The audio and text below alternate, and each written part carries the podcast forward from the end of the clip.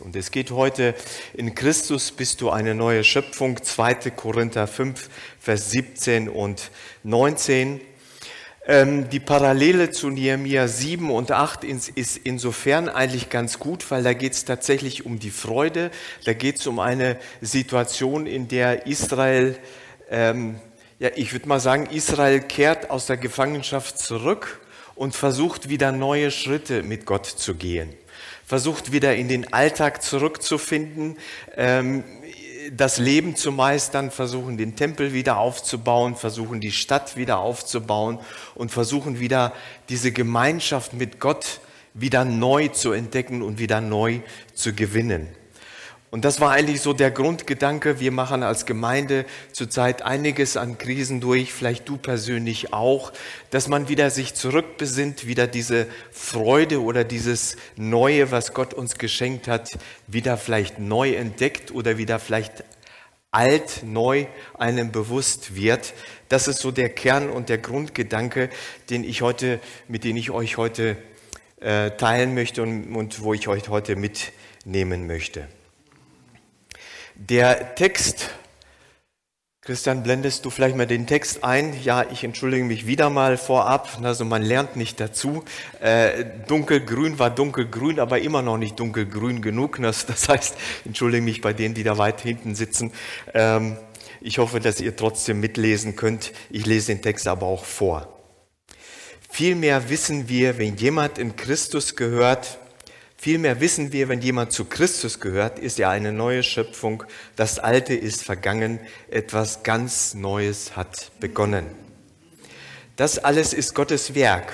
Er hat uns durch Christus mit sich selbst versöhnt und hat uns den Dienst der Versöhnung übertragen. Ja, in der Person von Christus hat Gott die Welt mit sich versöhnt, so dass er den Menschen ihre Verfehlungen nicht anrechnet und hat und und uns hat er die Aufgabe anvertraut, diese Versöhnungsbotschaft zu verkündigen. Ich hoffe, ein altbekannter Text.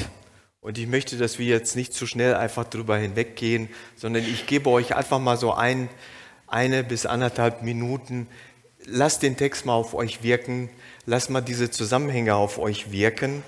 Und zwar gerade neue Schöpfung und der Gedanke der Versöhnung.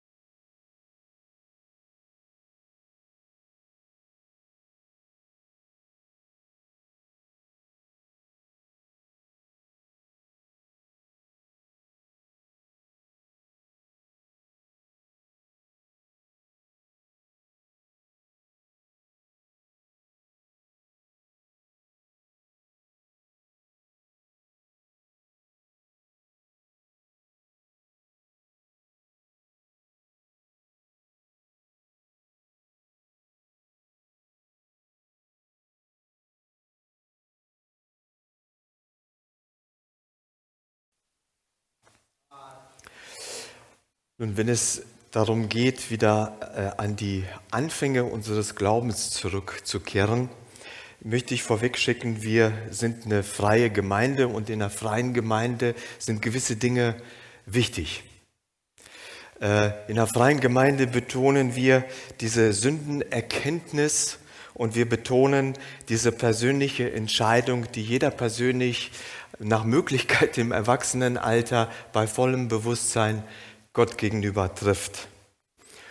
Und wir als freie Gemeinde, als Unterschied zur Landeskirche, betonen diese, dieses Übergabegebet, ne? diese Stelle, an der du als Mensch dich entscheidest, Gott auszuliefern und dich ihm hingibst. Das ist für uns vielleicht das Unterschied zu, äh, zur Landeskirche, zu anderen Denominationen, äh, so dass das Wichtige, was sie im Leben betonen. Ich hoffe, dass viele von euch dieses, diesen Punkt erlebt haben, diesen Punkt, wo du mit Gott persönlich versöhnt worden bist und diesen tiefen Frieden in dir selbst erlebt hast und daraus deine Energie, deine Schöpfung, äh, deine neue Schöpfung, deine neue Kraft ziehst, so wie dieser Text das sagt. In Christus sind wir eine neue Schöpfung. Ähm, der Text, den ich immer nehme, also da müssen sich einige daran gewöhnen, ich nehme sehr gerne die Genfer, die neue Genfer Übersetzung. Und der Text, der hier wiedergegeben ist, ist in anderen Übersetzungen etwas anders formuliert. Wenn wir den Vers 17 in der Schlachter-Übersetzung lesen, Schlachter 2000, da heißt es, darum ist jemand in Christus, so ist er eine neue Schöpfung, das Alte ist vergangen, siehe, es ist alles neu geworden. In der Genfer Übersetzung heißt es, siehe, etwas ganz Neues hat begonnen. Jetzt könnte man ja unterschiedlicher Meinung sein ne, und äh, ich hoffe, dass wir da in diesem Zusammenhang auch anfangen, selber mal nachzudenken, äh, was denn nun? Hat jetzt etwas alles neu in mir begonnen und ich muss mich um gar nichts mehr kümmern. Das heißt, das Neue, das wächst einfach so und gedeiht und ich muss nichts tun. Oder heißt es eigentlich von der Übersetzung tatsächlich etwas Neues hat begonnen und dieser Beginn muss irgendwo fortgesetzt werden, sonst hört das Neue vielleicht auch mal auf. Denk mal drüber nach, wie es bei dir ist, also was, was du äh, empfindest, wie du dein neues Leben tatsächlich lebst, wie du in diesem neuen weiterkommen willst. Ich äh, neige dazu, beziehungsweise habe im Vorfeld ein wenig recherchiert, weil der Urtext besagt tatsächlich, etwas Neues hat begonnen. Das heißt, etwas Neues hat in dir angefangen zu wirken. Wir formulieren das ganz gerne mit dem Begriff Wiedergeburt. Das heißt, wir sind neu geboren worden, indem Christus uns erneuert hat. Und ein Baby, das zur Welt kommt, das ist in der Tat ein komplett neuer Mensch. Und so kannst du dir das vielleicht auch selber vorstellen, dass du als Mensch neu geworden bist und dass du neu geboren worden bist.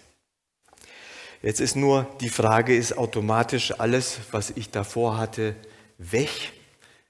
Ist alles wieder sozusagen auf einen Reset-Knopf gedrückt und ich kann komplett neu anfangen oder kommt das Alte hier und da mal wieder?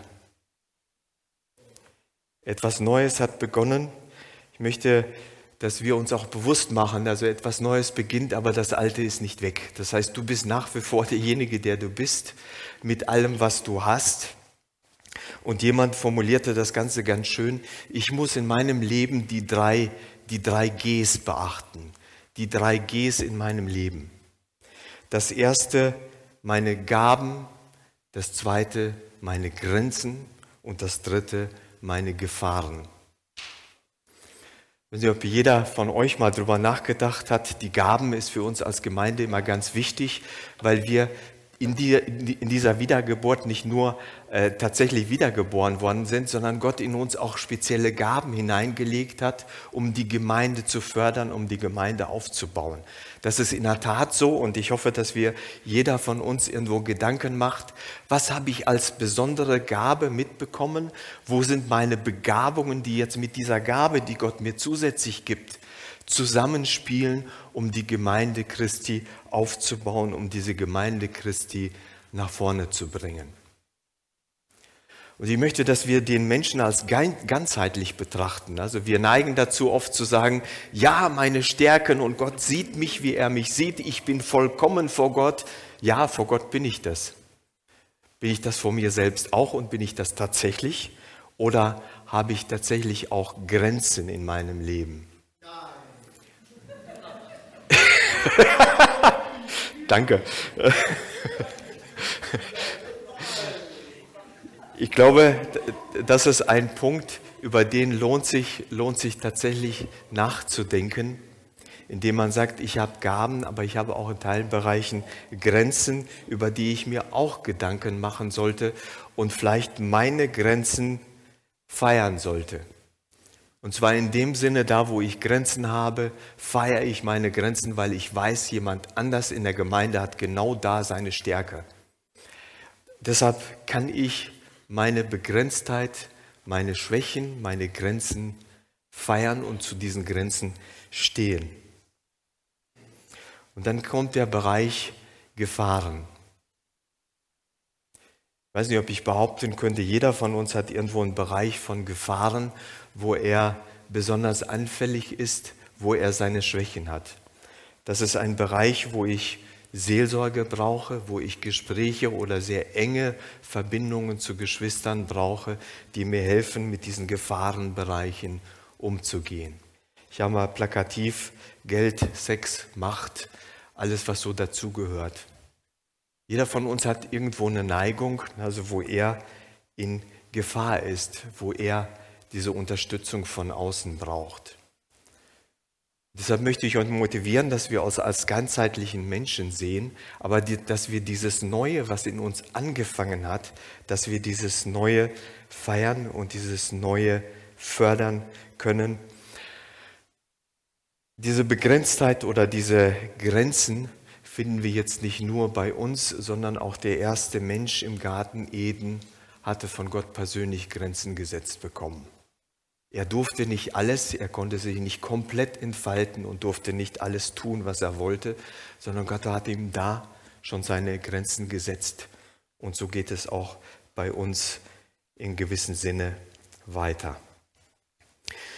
Nun, was das Interessante an diesem Text ist, und das hat mich ein wenig überrascht, ähm, weil ich hätte gerne nur über diesen ersten Vers gepredigt.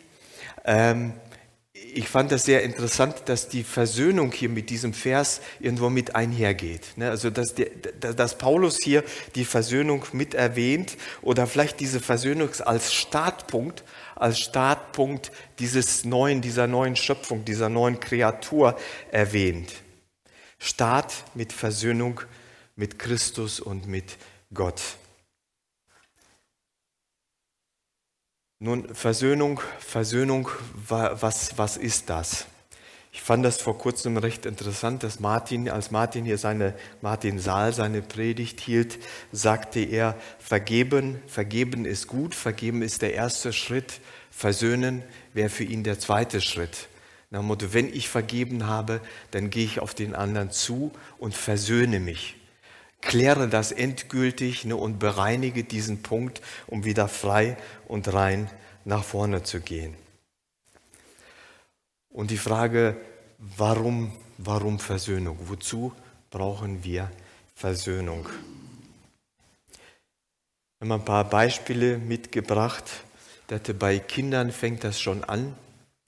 Wir neigen dazu, Kinder, die unversöhnt oder die sich streiten, dass wir gewillt sind oder versuchen, da zwei Streithähne zu schlichten, die wieder zusammenzubringen. Und es ist oft ganz wichtig, dass die aufeinander zugehen, sich die Hand reichen und tatsächlich sich miteinander versöhnen und im Leben klarkommen.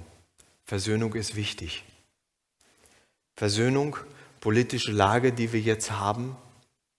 Versöhnung kostet unversöhnt sein, so will ich sagen, unversöhnt sein kostet Leben. Das erleben wir heute buchstäblich, dass das Leben kostet, wenn zwei Nationen unversöhnt miteinander sind. Versöhnung im Zwischenmenschlichen, jeder von uns kennt das. Ne? Also wenn irgendwas in mir brodelt, wenn irgendwas in mir kocht und ich unbedingt Dinge regeln möchte, das reibt mich auf, das kostet Energie, das kostet Kraft. Die Konsequenzen sind Verbitterung, es kostet Leben, es macht krank. Und ich weiß nicht, ob ihr die Situation kennt, also wenn man mit Menschen ins Gespräch kommt, merkt man, dass einer sofort auf ein ganz gewisses Thema neigt. Wir haben einen ganz gewissen Schwerpunkt. Ich kenne das bei mir persönlich. Ähm, dass wenn mal gefragt wurde, wie geht's dir? Oder man kommt ins Gespräch und bock kommt ein Punkt in Vorschein und man merkt genau diesen, dieser Punkt, der bewegt mich fast durchs ganze Leben oder der ist so wichtig, dass ich bei der, bei der Nichtlösung dieses Punktes ständig dazu neige, an diesem Punkt zu verharren und festzuhalten. Ich meine diese Geschichten, die wir alle zigmal gehört haben, wo man mit jemand ins Gespräch kommt und man merkt, ja, letztes Mal hat er die gleiche Geschichte erzählt. Vorletztes Mal auch. Interessant. Warum? Warum erzählt er mir immer wieder die gleiche Geschichte? Vielleicht, weil er unversöhnt ist? Vielleicht, weil das, dieser Punkt für ihn unheimlich wichtig ist zu klären? Die Frage ist nun, mit wem oder mit was muss ich denn auch versöhnt werden? Vielleicht ist es wichtig, dass du im ersten Leben mit Punkten in deinem Leben versöhnt wirst. Vielleicht sind da Dinge, Schicksalsschläge in deinem Leben, die dich unversöhnlich leben lassen, die dich persönlich mit dir selbst hadern lassen. Krankheiten, fehlende Fähigkeiten, nach dem Motto, ich wäre doch gerne der und der, ich bin es aber nicht. Und ich hadere mit mir selbst, ich bin unversöhnt mit mir selbst. Vielleicht sind das auch Prägungen, Prägungen, mit denen du haderst, weil du so geprägt worden bist und du trägst es deinen Eltern ein halbes Leben oder ein ganzes Leben nach. Vielleicht sind das deine Lebensgeschichten. Ich weiß, bei mir ist das ein Punkt, mein Akzent, den ich immer noch nach 40 Jahren, 40 Jahren Deutsch sein nicht ablegen kann, äh, was mir eine Zeit lang wirklich schwer gefallen ist und mir äh, schwer fiel, damit, damit irgendwo für mich ins Reine zu kommen und zu sagen, ja, es ist nun mal so. Ne? Also entweder ich lasse das Reden sein oder ich muss damit leben, dass ich irgendwo ein Stück weit akzentuiert, äh, akzentuiert rede und nicht dieses perfekte Hochdeutsch, Hochdeutsch habe. Und was wichtig ist, wir müssen versöhnt sein mit unseren Mitmenschen, mit unseren Geschwistern. Ich erzähle nachher noch eine Begebenheit von, aus meinem persönlichen Leben, um das Ganze vielleicht für euch etwas greifbar, etwas plausibler zu machen. Die Frage ist, ich weiß nicht, ob ihr diese Meinung mit mir teilen werdet. Ne? Ähm, ich finde es immer schwierig, dass wir als Christen dazu neigen, mehr unversöhnlicher als versöhnlich zu sein. Wo ich sage, eigentlich ist das interessant, weil wir ja die Aufgabe haben, weil wir persönlich diese Versöhnung erlebt haben. Warum ist das so, habe ich mich gefragt. Und ich glaube, ein Teil unserer Gerechtigkeit, dieses Empfinden unserer Gerechtigkeit, ich bin vor Gott gerecht geworden, alle Geschwister sind auf der gleichen Ebene, warum können die es nicht verstehen? Warum denkt nicht jeder so wie ich? Ich glaube, wir müssen da tatsächlich ein bisschen zurück auf das, was wir persönlich erlebt haben, das, was mit uns persönlich passiert ist, mal ins Reine kommen, mal etwas zurücktreten und mal überlegen, wie wichtig ist das tatsächlich, was ich da als Gerechtigkeit empfinde. Ähm, Paulus geht in diesem Text aber noch einen Schritt äh, weiter. Er sagt, uns ist der Dienst der Versöhnung übertragen worden. Das heißt, du als Christ hast irgendwo die Aufgabe, für Versöhnung in dieser Welt zu sorgen. Wie würdet ihr diesen Dienst sehen? Was ist das für dich persönlich? Wo, wo, nimmst du diesen Dienst der Versöhnung wahr und bringst zwei Streithähne vielleicht zusammen? Wo, wo, zeigst du, wo zeigst du persönlich, dass du vielleicht selber in diesem Versöhn, Versöhnlichen lebst und äh, zum, zum Frieden anderer beiträgst? Und die letzte Frage, kann ich unversöhnt Versöhnung predigen?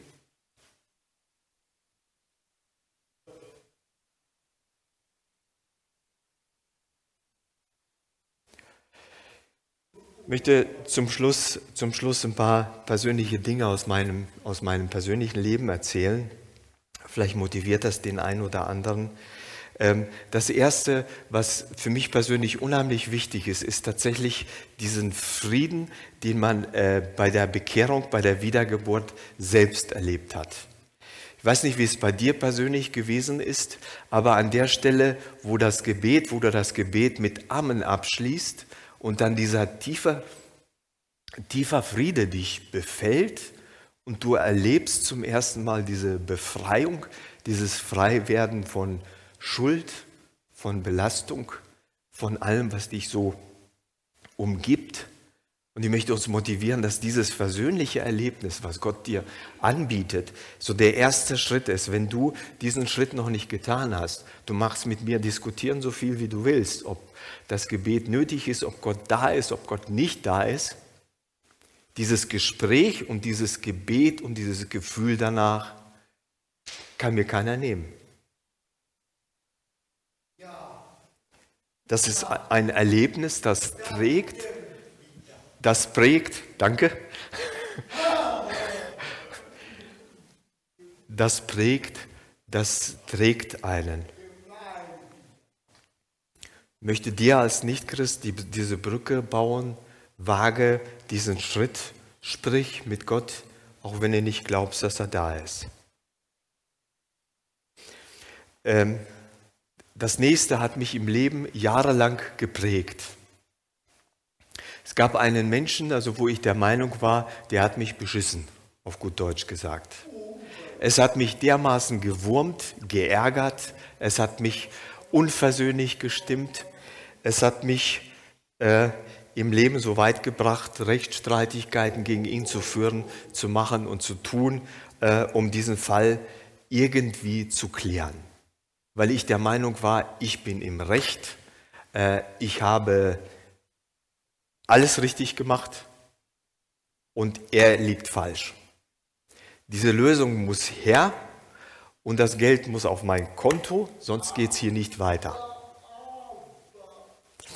Das Ganze hat mich in meinem persönlichen Leben so weit geführt, dass ich teilweise äh, Herzschmerzen hatte, dass ich jahrelang Bauchschmerzen hatte, dass mich das so weit gewurmt hat, weil oft lassen sich solche Situationen nicht von jetzt auf gleich klären.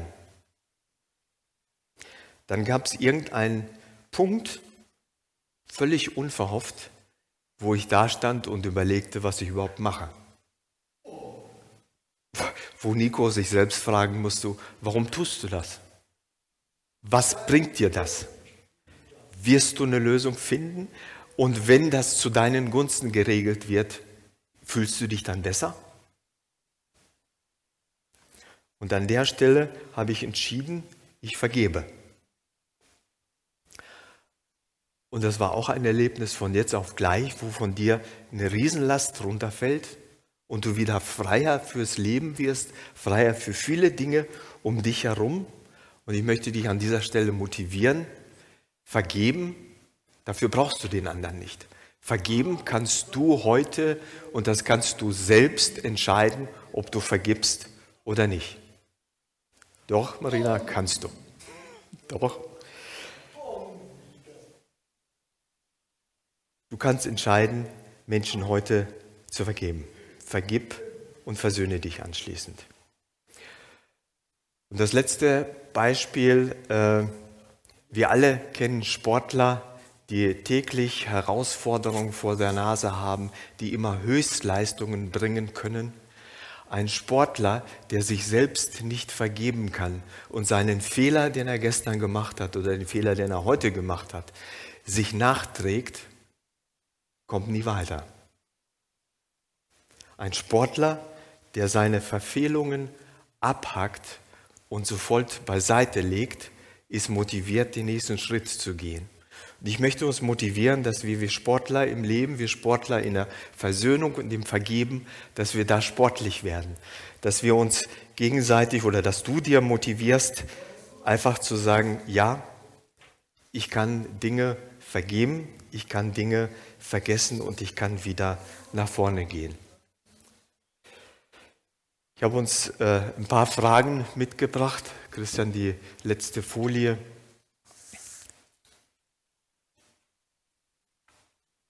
Neues hat begonnen.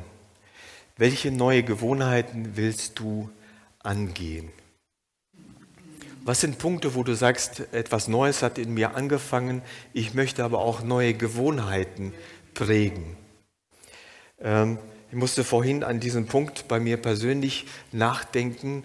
Ähm, und bei mir ist es so, dass ich mir schon seit, seit Monaten, seit Monaten vornehme, äh, mich hinzusetzen und mit Gott ein Gespräch zu führen, wo es nicht darum geht, was brauche ich, was will ich von dir, warum geht es mir schlecht, ich danke dafür oder dafür, sondern wo es darum geht, was empfinde ich, was will ich, wie ist meine Verbindung zu dir und wie reflektierst du das mir gegenüber? Dass ich mal ein persönliches Gespräch mit ihm führe und was meint ihr? Man findet dazu keine Zeit. Man hat alles Mögliche vor der Flinte, aber man findet keine Zeit, sich, sich hinzusetzen und zu sagen, ja Gott, ich führe mal dieses Gespräch mit dir, wo es nicht um mich geht, sondern wo es darum geht, was möchtest du mir eigentlich sagen, was möchtest du mir mitgeben? Zweite, Aufgabe, zweite Frage, wem willst du vergeben? Tu es. Mit wem oder mit was will ich mich versöhnen? Ich weiß nicht, wo die Punkte bei dir im Leben sind. Ich möchte dich motivieren. Denk mal drüber nach und versöhne dich. Und dann kannst du einen Schritt weiter gehen. Wie kannst du, wo können wir vielleicht einem anderen helfen, dass er versöhnt in seinem Leben wird? Ich glaube, es gibt viele Möglichkeiten, viele Punkte, einfach mal hinzuhören und zu gucken, dass wir versöhnt leben. Amen.